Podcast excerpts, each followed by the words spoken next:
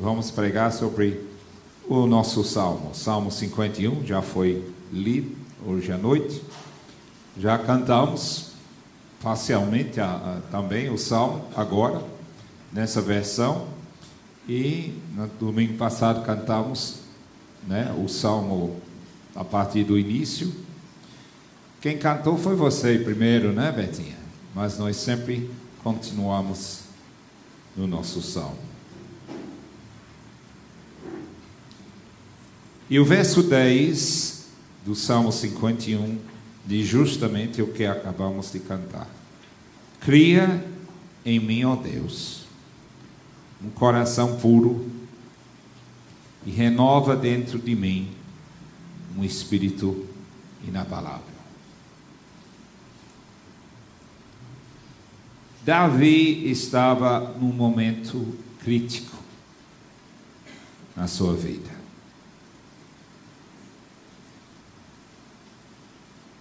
Mas ele orou a Deus.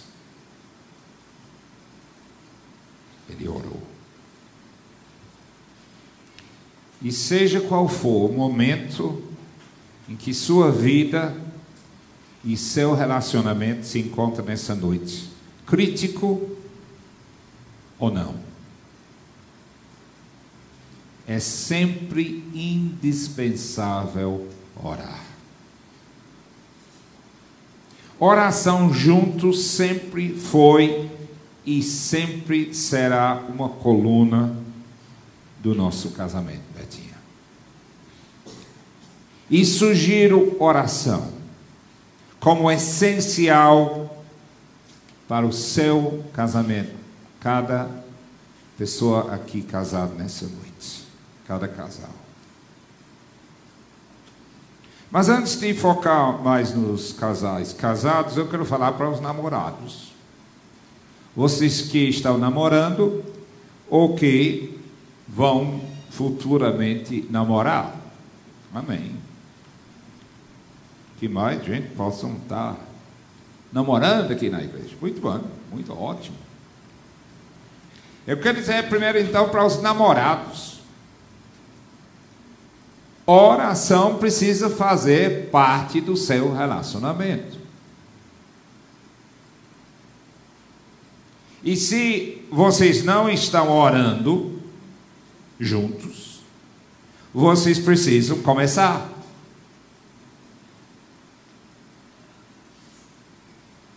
E eu vou dizer logo: triste é aquele que acha que tal proposta é quadrada é cafona, é exagerada.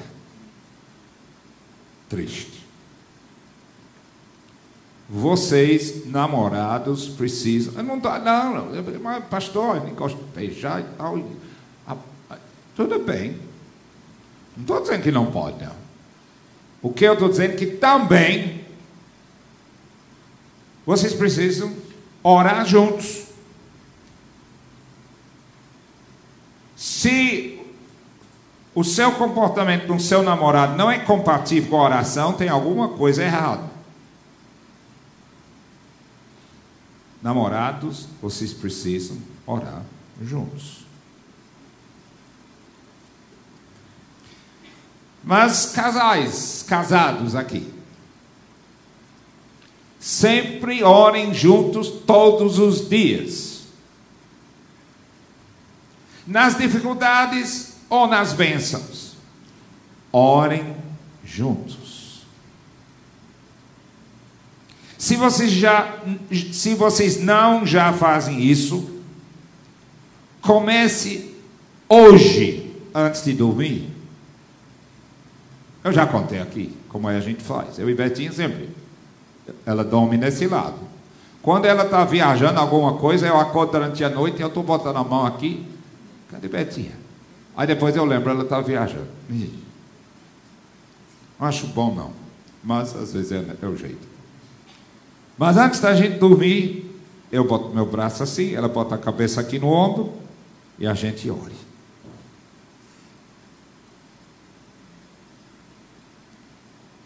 Se vocês não já orem juntos, casais, comece hoje Em nome de Jesus. Orem juntos. Segunda coisa. Não compartilhem seus problemas casais com ninguém, a não ser com seus pastores. Eu e Betinha somos túmulos. E nunca falamos nada sobre a vida de ninguém para ninguém. A gente sabe de tanta da coisa que vocês iam cair todos agora. Mas a gente não conta nunca. Inclusive sabemos algumas coisas que Deus nos mostrou sobre a sociedade patuense, que ninguém sabe, só nós dois. Né, Betinha? Mas nós vamos levar isso para o túmulo com a gente, porque nós não abrimos para ninguém. Mas fora disso, não conta para ninguém os seus problemas. Muito menos nas redes sociais, por favor. Não compartilhe seus problemas com ninguém, a não ser com Deus.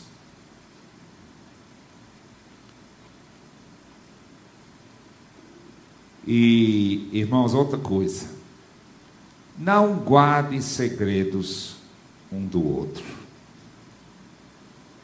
E muito menos tenham vidas paralelas nas redes sociais no privado. Pelo amor de Deus. Não faça isso não. Não, está só batendo um papo. Não faça isso não, você sabe que está errado. Não faça. Já ouvimos Raíla e Luísa no retiro. Toda a liderança da Sede Nacional ouviu a mesma dupla dinâmica no EDL a gente sabe o que acontece. Temos que ter cuidado com isso. E nem pensar em ter segredos de Deus. Porque é impossível. É impossível. Irmãos, sempre fazem esta oração. Cria em mim, ó Deus, um coração puro e renova dentro de mim um espírito inabalável, um espírito estável. Irmãos, a santidade é a base de tudo na vida do cristão. E a estabilidade e renovação espiritual nos leva à verdadeira e duradoura alegria. Que todos nós queremos viver alegres, claro. E o caminho é esse. Pois no verso 12, Davi continua na sua oração dizendo: Devolve-me a alegria, a alegria da tua salvação, e sustenta-me com o espírito pronto a obedecer.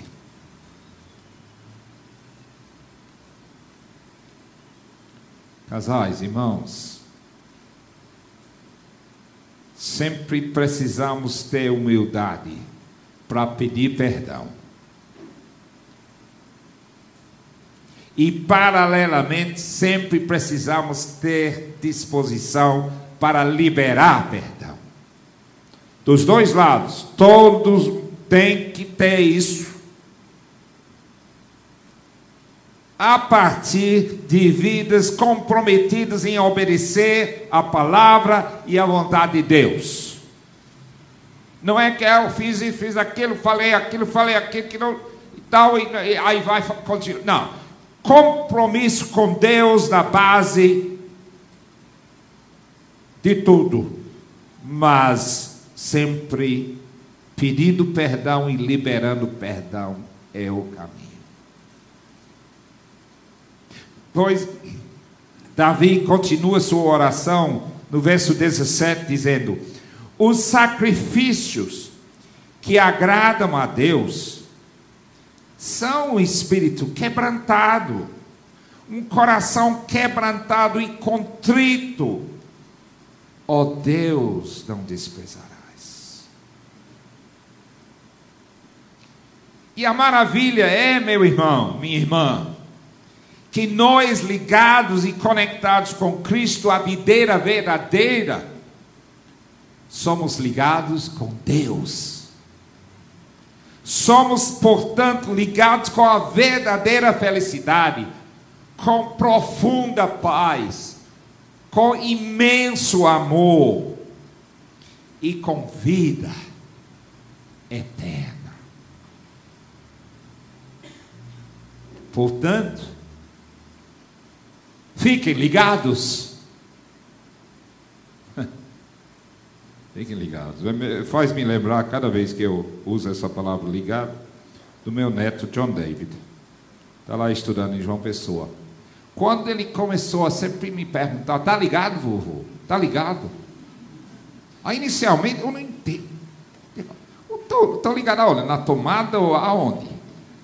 Depois eu entendi que John David usa essa gíria que muitos jovens usam. Tá ligado? Tá compreendendo? Eu entendi assim, eu interpretei assim. Aí ele sempre fala, tá ligado, vovô? Tô ligado. Agora eu aprendi. Tô ligado. Irmãos, fiquem ligados e fiquem ligados com Cristo. Não deixa nada romper. Seu relacionamento com o Senhor é a fonte de tudo. No seu casamento, a sua vida. Fiquem ligados. E Gordon Fee, pastor, teólogo fantástico, o seu comentário sobre 1 Coríntios, que eu tenho, é uma grossura dessa, muito grande o comentário. Só sobre o livro de 1 Coríntios. A grossura é igual àquele novo comentário bíblico, para quem conhece, dessa mesma grossura. Só que é só sobre 1 Coríntios, para você ver a profundidade da coisa. E ele mostra, e eu quero compartilhar uns aspectos teológicos da coisa para vocês entenderem, casais, como é que é o ensino bíblico sobre isso ele, ele mostra que a tradução correta de primeira, a tradução melhor, de 1 Coríntios 11, verso 3, é o seguinte: Quero, porém, que entendam que a fonte de todo homem cristão é Cristo. E a fonte de toda mulher é o homem. Ou seja, uma referência a Gênesis 2 e a criação da mulher da costela do homem. Então, é a fonte de toda mulher, é o homem, refletindo Gênesis 2. E a fonte de Cristo é Deus. Ou seja, uma referência ao daqui a justamente hoje à noite, há um mês, estaremos nessa noite de Natal, 24 de dezembro, 24 de novembro, hoje, daqui a um mês estaremos festejando o Natal, Uh, mais uma vez, ó, árvore bonita aí, muito bem. Obrigado por ter colocado lá de cá uh, esse ano, viu, uh, Dilma? se estiver nos assistindo, leva recado, Basti. Achei bom, fica para o lado de lá mesmo. A gente fica escondido aí. Obrigado a, a Maílson por, por, por tá pouco escondido uns dias aí, mas valeu. Mas é, é, a gente está festejando a encarnação, a fonte de Cristo é Deus. Irmãos, Deus é a fonte de toda a benção espiritual. E ligados com Cristo, todos os casais ou solteiros estão ligados no poder, podemos dizer assim, atômico, espiritual, divino, fantástico. Fiquem ligados, como John David diz Fiquem ligados, mas fiquem ligados com Cristo. Irmãos, a disputa pelo domínio e poder nunca deve existir no casamento cristão. Mas se deve compreender que no casamento, no casamento se forma uma equipe. Todo casamento que eu faço, eu prego isso para o casal. Talvez alguns lembram. No casamento se forma uma equipe para viver para a glória de Deus, onde ambos têm espaço para exercer seus ministérios, seus dons, suas missões em serviço da família em serviço do próximo e em serviço a Deus no poder do Espírito Santo. Enfatizo, no poder do Espírito Santo. Eu enfatizo isso porque o machismo vem de longas datas. E os machistas vibram quando chegam em Efésios 5 e 23. Quando leem, o marido é o cabeça da mulher. Os machistas vibram, mas vibram por engano. Pois enquanto o homem judeu da época era pior do que hoje no, no, no Nordeste brasileiro, ainda está ruim. Mas era muito pior um judeu no tempo de Jesus. O, o, o homem judeu da época de Cristo obrigatoriamente tinha que agradecer a Deus em voz alta todo dia por não ter nascido gentil, por não ter nascido escravo e por não ter nascido mulher.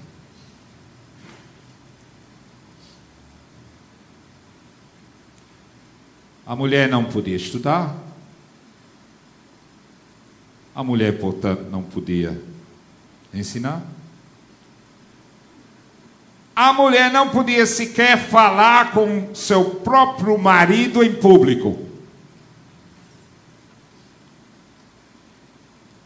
Aí Jesus chegou. Jesus chegou. E lá está Jesus em João 4, evangelizando a mulher samaritana ao lado do poço. Todo mundo conhece a história. Pode ler o texto quando chegar aí. Lê o texto. Os discípulos ficaram estarrecidos, chocados, diz o texto. Os discípulos ficaram chocados. Puxa vida, como é que pode? Jesus está falando sozinho com a mulher. E logo o samaritano. Está falando com a mulher. E que faz um negócio desse? Que perigo, que coisa. Jesus chegou. E Paulo anuncia em Gálatas 3 e 28 as posições igualitárias de homem e mulher em Cristo. Somos um em Cristo. E no texto citado em Efésios 5, se precisa entender aonde a sentença começa, que inclui a frase marido, cabeça da mulher. Eu falei isso até no meu Facebook um dia desse. Não sei se você leu. Pois o negócio é o seguinte: os tradutores conseguem fazer praticamente um gol contra na forma que eles apresentam Efésios 5. Ainda bem que hoje tem VAR, né, irmãos? Vocês entendem? É muito interessante esse fato e muito importante. Por isso, aí na tela tem Efésios 5, 18 a 23. Pode abrir sua Bíblia, é desse jeito que está aí na tela. Só que aí é uma sentença só. Na língua original que Paulo escreveu, grego, é, ele escreveu uma, uma sentença só. Ele era famoso para, ele e é famoso por ter escrito longa sentença. Essa é uma delas. Começa no início do verso 18, a mesma sentença termina no final do verso 23. Só que os tradutores fazem o um gol contra e dividem a sentença com até parágrafos. Olha, olha aí, olha os parágrafos. Isso é tudo uma sentença só. Mas os tradutores dividem a coisa até com parágrafos no meio da sentença. Eu nunca vi nada igual. Por isso eu fiz questão de botar isso na tela para todo mundo ver. Eu ia dizer, abre sua Bíblia e vê. Um bocado de gente não tem Bíblia e não vai abrir com a câmera e olha, olha aí, está vendo aí? Irmãos, isso é um lapso grave de apresentação por parte dos tradutores. Porque eu não sei, mas tem minha suspeita, mas não vou dizer. Porque isso atrapalha completamente o recado de Paulo, que tem importantes implicações para nós casais cristãos. Isso que eu estou pregando aqui. Pois a sentença que Paulo escreveu mostra claramente que a chave para a bênção de Deus no casamento cristão é estar cheio do Espírito Santo. Veja o texto do jeito que Paulo agora escreveu. Vamos lá, verso por verso. Isso é uma sentença só. Ele começa no verso 18: Não se embriaguem com vinho que leva à libertinagem, mas deixem-se encher pelo Espírito. Esse, esse é o ponto central da sentença. Isso é o foco da sentença. O casamento cristão tem que estar cheio do Espírito Santo. Paulo diz: deixe-se encher pelo Espírito. Verso 19: falando entre si com salmos, hinos e cantos espirituais. Descreva o seu casamento. Falando entre si com salmos, hinos e cânticos espirituais, cantando e louvando de coração ao Senhor, dando graças constantemente a Deus Pai por todas as coisas, em nome de nosso Senhor Jesus Cristo. Verso 21, ainda na mesma sentença, no mesmo sentido, vivendo cheios do Espírito Santo, olhe que Paulo diz: sujeitem-se uns aos outros por amor a Cristo. Homens a mulheres se sujeitem, mulheres a homens se sujeitem, equipe se ajeite no poder do Espírito Santo. Sujeite-se uns aos outros por temor a Cristo. Sim, verso 22. Mulheres, sujeitem-se a seus maridos como ao Senhor, pois o marido é o cabeça da mulher, como também Cristo é o cabeça da igreja, que é o seu corpo, do qual ele é o Salvador. Ponto. Finalmente chegou no final da sentença. O casamento cristão, abençoado, depende, diz o apóstolo Paulo, essencialmente da plenitude do Espírito Santo na vida do marido e da mulher. Por isso comecei falando sobre oração juntos. Como é que você, marido, vai ser líder da sua família sem Deus ser líder da sua vida?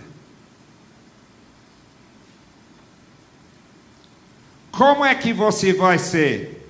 Se quiser traduzir cabeça, se quiser traduzir fonte, se quiser trazer, uh, traduzir líder, não ditador, certo? É, quem manda aqui sou eu. Como é que você vai ser cabeça, fonte, líder, se você, marido, não estiver liderado por Deus?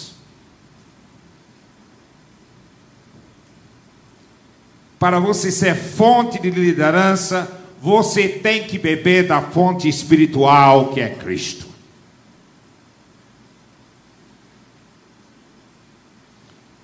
Agora, é verdade que chegando ao final desse bloco de Efésios 5, eu estou dando umas rápidas pinceladas aqui, no verso 33, Paulo diz: que cada esposa deve tratar seu marido com todo o respeito. Amém. Muito bom, ótimo, é muito importante. Como Paulo havia dito da necessidade da esposa ser sujeita ao marido, como a gente já viu no 22, verso 22. Mas, irmãos, vamos prestar atenção, do, do, se você ler Efésios 5, repetidas vezes Paulo nos versos 25 a 33, do resto do capítulo, desse longo, depois desse longo verso, Paulo bate na tecla da necessidade do amor. E amor ágape. Não é amor filéu, que ele não está sendo duas palavras para amor no grego, no original. E fica perdido em português, fica perdido em inglês, do mesmo jeito. a diferença. Amor ágape é amor que se dá. Por exemplo, Deus nos guarda, mas eu uso como exemplo. Betinha precisa, ah, ela tem que ter, uma, como é que chama, um negócio de rins, um, quando transplante de rins. Pois é. Aí então, mas, aí eu, primeira pessoa na fila para ver se eu sou compatível sou eu, porque eu amo a minha esposa. Eu me dou por ela. Então, compatível, pronto, tira meu, dê para a Betinha. Esse é o amor ágape. O amor fileu é amor, prazer, envolvendo relações e essa coisa toda. Tudo bem, isso faz parte. Mas é baseado, como casamento cristão, é baseado no amor ágape que se dá. Isso é da parte do marido para com sua esposa, enfatizado por Paulo. No mesmo estilo que Cristo ama a igreja, e deu a sua vida, Paulo diz, por ela. Esse é o padrão para nós maridos. Verso 25, Paulo diz: Maridos, ame cada um a sua mulher. mulher é amor ágape. Não é, vamos, vamos, vamos, vamos nessa e tal, irmã, minha querida. Vamos, bora, bora, vamos. Eu estou falando de amor ágape, entende o que eu estou dizendo? Maridos, ame cada um a sua mulher. Verso 28. Os maridos, ele fica dizendo, repetidas vezes, deve, os maridos devem amar cada um a sua mulher como o seu próprio corpo. Quem ama sua mulher, ama a si mesmo. Verso 33. Ele continua batendo na tecla para os maridos. Cada um de vocês ame a sua mulher como a si mesmo. Por isso eu digo: no dia que vocês casaram, vocês foram, formaram uma equipe com potencial imenso para abençoar e ser abençoado. Que tem que ser essa equipe dependente juntos, dependente juntos na plenitude do Espírito Santo dependentes juntos no amor ágape. E não só o filéu, não só aquele lado da coisa, mas a coisa integral. Dependente também do respeito mútuo. Como lemos no verso 21, sujeitando-se uns aos outros por temor a Cristo. A equipe tem líder, sim. Mas liderança, enfatizo novamente, não é dominação, de, dominação de carrasco ou de ditador. Mas no temor e no amor do Senhor. Uma busca mútua de fazer a vontade de Deus. Casamento feliz não é utopia. Casamento feliz também não é piada. Casamento feliz é possível sim no poder do Espírito Santo. Este é o ensino da Bíblia. Este é o ensino para o cristão. Casamento feliz é possível sim, com o fruto, portanto, do Espírito Santo.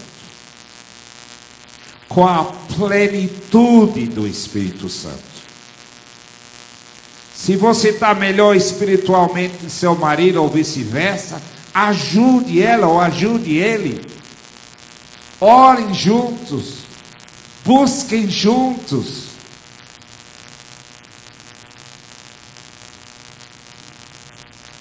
Hoje de manhã estava meio, preocupado com alguma coisa. E Betinha, Betinha incrível. Aí ela percebe. Aí a gente senta para tomar café cedinho, então, sei lá, seis e meia. E peraí, vamos, vamos orar juntos antes de, antes da gente tomar café? Aí juntamos as nossas mãos lá na mesa e é, ela começou a orar por mim e, e, oramos por tudo. E... Aí Deus me visitou com aquele louvor que eu botei no início. E assim vai. Vamos ajudar uns aos outros. Quando a gente saca que a esposa, ou vice-versa, o esposo não está tão bem ou está. É a base de tudo.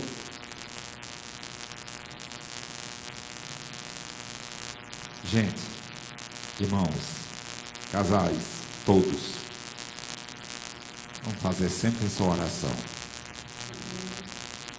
Crê em mim. Eita, pastor, vai ser bom para ele esse negócio. É bom para ele. Pregue, pastor. Fale mais. Ele é para você também, minha irmã. Aí você está pensando, meu irmão? É, tá bom para ela. Dá mais umas catucadas, pastor. Vai. É bom para ela. É bom para você, meu. A palavra de Deus é bom para nós todos. Senhor, cria em mim. Cria em mim, ó Deus, um coração puro. E renova dentro de mim um espírito inabalável.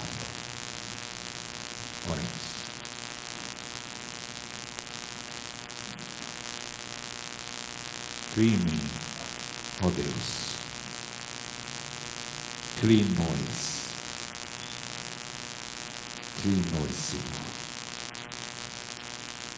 Casais, solteiros, namorados.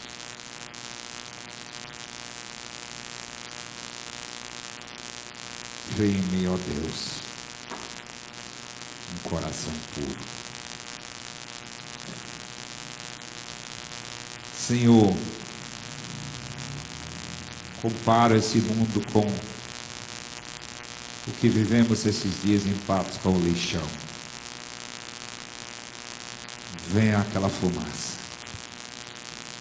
Vem aquele, aqueles gases tóxicos.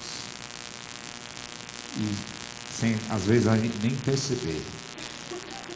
Estamos respirando isso e prejudicar a nossa saúde. E assim, Senhor, vem a bagunça desse mundo, vem a fumaça do diabo para prejudicar as nossas vidas, para prejudicar os nossos relacionamentos. E a gente vai respirar aquilo e por isso, Senhor, nós clamamos a Ti, Senhor, nesse nome, cria em nós, Senhor, um coração puro. E renova a gente espiritualmente, Senhor. Renova os casamentos de cada casal aqui nessa noite, Senhor. Dê uma nova chance para aqueles que estão para baixo, que estão ruins, que estão, sei lá, aonde. Só tu sabes aqueles que estão bem, que possam melhorar mais ainda, na plenitude do Espírito Santo sempre.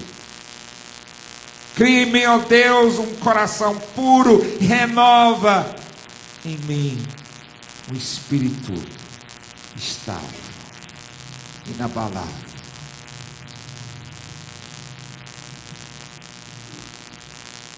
O Senhor. Renova-me, Senhor Jesus. Senhor, me guarde. Me guarde, Senhor, nos teus caminhos santos. Nos guarde, Senhor, nos teus caminhos santos. Renove cada um de nós, para que essa semana, no silêncio do trabalho lá no Guedes, o teu Espírito Santo possa fluir. Um entregado, um panfleto daquele. Que vidas possam sentir a tua bênção. Ver o amor de Deus da tua igreja para com o próximo. com as comunidades carentes do sertão. Oh Senhor, tu podes fazer essa obra. E cremos em Ti, que Tu possas renovar todos os relacionamentos e abençoar cada vida. Em nome de Jesus.